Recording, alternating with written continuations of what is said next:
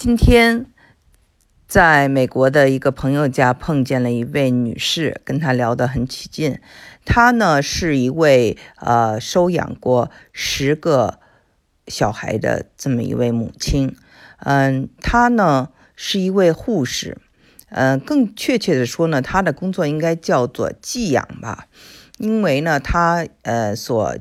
这个养的小孩呢，都是小小孩，就是婴儿刚出生的，或者是七天的，然后把他们养大到呃十八个月左右，然后在这个期间呢，就是就等着呃有没有人呢来收养他们，如果有了家庭呢要收养他们呢，他就把他们送走，呃，他这个嗯。过程中呢，当然就是政府是要付他钱的。每来他寄养一个小孩在他家，他就要要付他呃一份钱，因为他是呃为这个国家减轻负担嘛。但同时呢，这是其实是件很辛苦的事情。我们想想，就是其实月嫂的收入是很高的，月嫂可能比他从美国政府拿到的这个补助都要高。其实啊，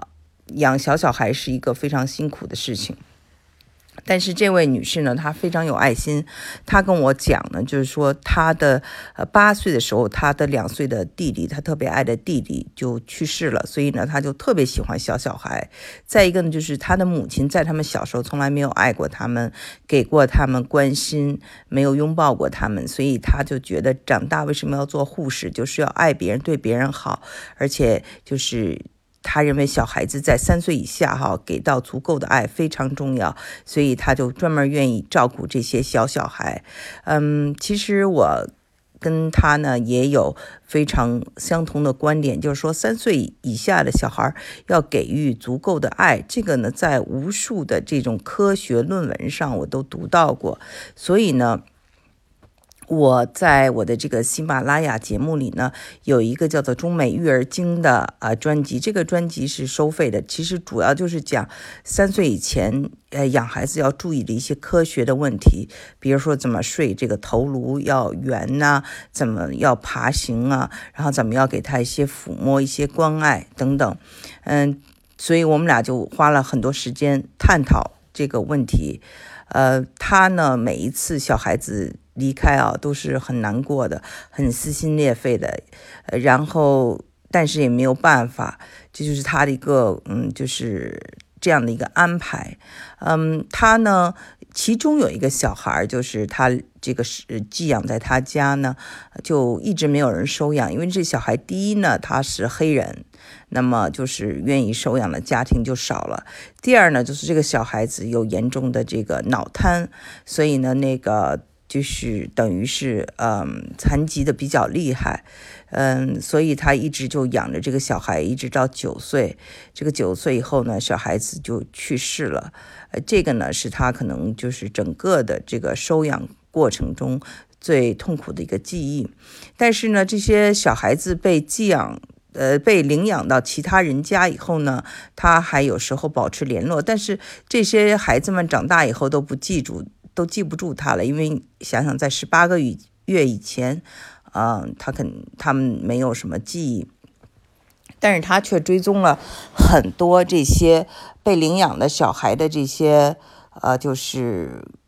故事吧。他跟我说，其实这里面也有一些黑暗的东西，说被领养的一些小孩子呢，经常跟这个有时候跟这个。呃，领养的这个父母搞不好关系，所以他们在这个呃，就是领养家庭待一段时间，又换到另外一个领养家庭，就是从。就是有一种颠沛流离的感觉，这家嫌弃我，或者我跟这家搞不好关系，然后我又去那家。还有呢，就是说他也讲到了，就是有些家长哈对，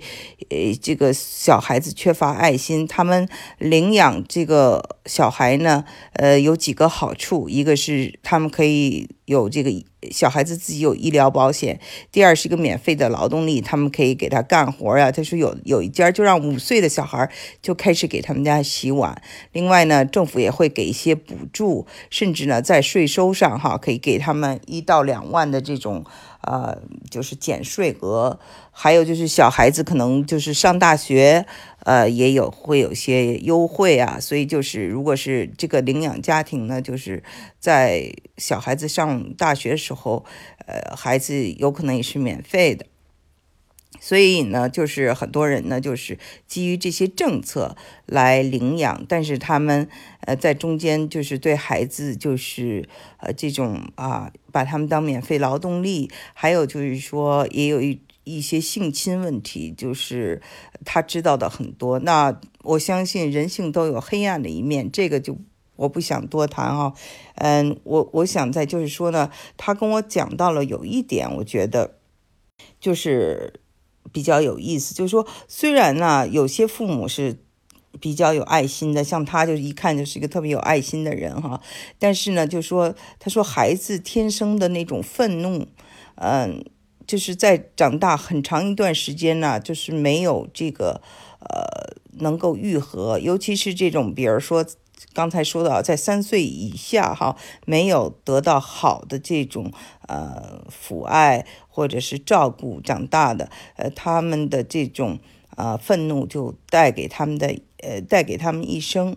然后呢，就是很多的这些呃父母呢，就是呃不管是怎么对他这个孩子好啊，这个孩子们呢还是很想去看看他们的就是亲生父母，呃，所以最后呢有很多呃就是被收养的小孩，呃找到了他们亲生的父母，或找到了他们的亲生父母的这个。或者他们的亲生父母不在了，找到他们的爷爷奶奶和他们的爷爷奶奶一起生活，啊，这种例子呢，就是他说也很多，呃，然后呢，我旁边一个朋友就讲了，说他的有一个，呃，就是亲身经历，就是他的一个很近的一个表弟，那么就是被领养的，那最后呢，他就一直找到这个。想找到他的母亲，亲生母亲。最后从他亲生母亲那儿得知啊，就是他亲生母亲是因为一夜情啊就怀了他，所以呢就是不愿意再想起他。然后他现在已经进入了正常的生活，呃，有自己的孩子家庭，所以不愿意见到他。当时候这个他这个表弟就觉得这个母亲很自私。后来呢，这个母亲呢就呃生病了啊，老了，然后就。呃，出现了这个经济问题，然后他这个表弟呢，就来找他这个表弟，希望他表弟能够帮助他。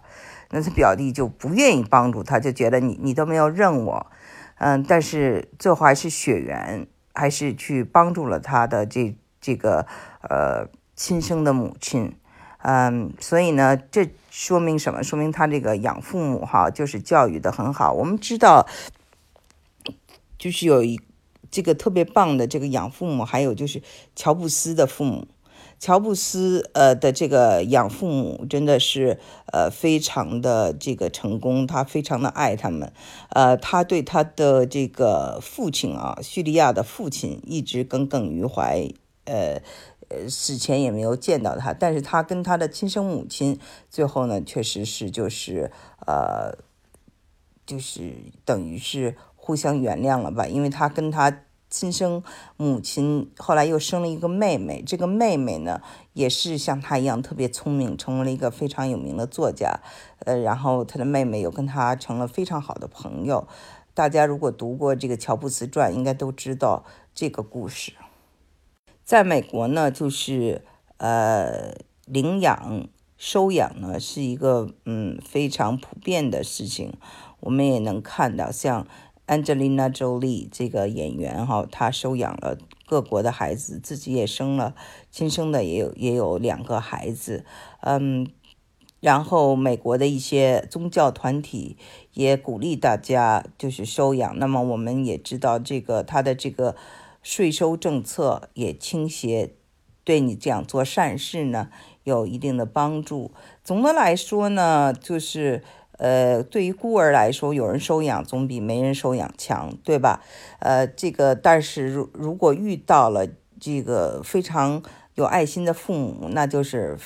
很幸运的一件事情。嗯，可是呢，遇到一些就是呃人性的黑暗面，这种也是很多很多的。呃，我认识一个就是法国非常高端的一家呃。品牌啊，奢侈品牌的一位呃总裁的，他呢就是领养了一一位中国的这个孤儿啊小女孩，然后每一个小女孩呢都跟他就是见到他人都说你是世界上最幸运的女孩，他其实听了就很不高兴。我去参加过几次他的生日会啊，小孩子在七八岁时候已经有那种反叛，呃，他呢就是。呃，父亲哈跟我说，我就是爱他，他知道他有这种反叛，或者他知道这个他的心灵创伤哈，所以就要用用有，要给他更多的爱，来弥补他的这种创伤。从这个角度讲，领养父母也是非常伟大的，因为他们要付出的非常多。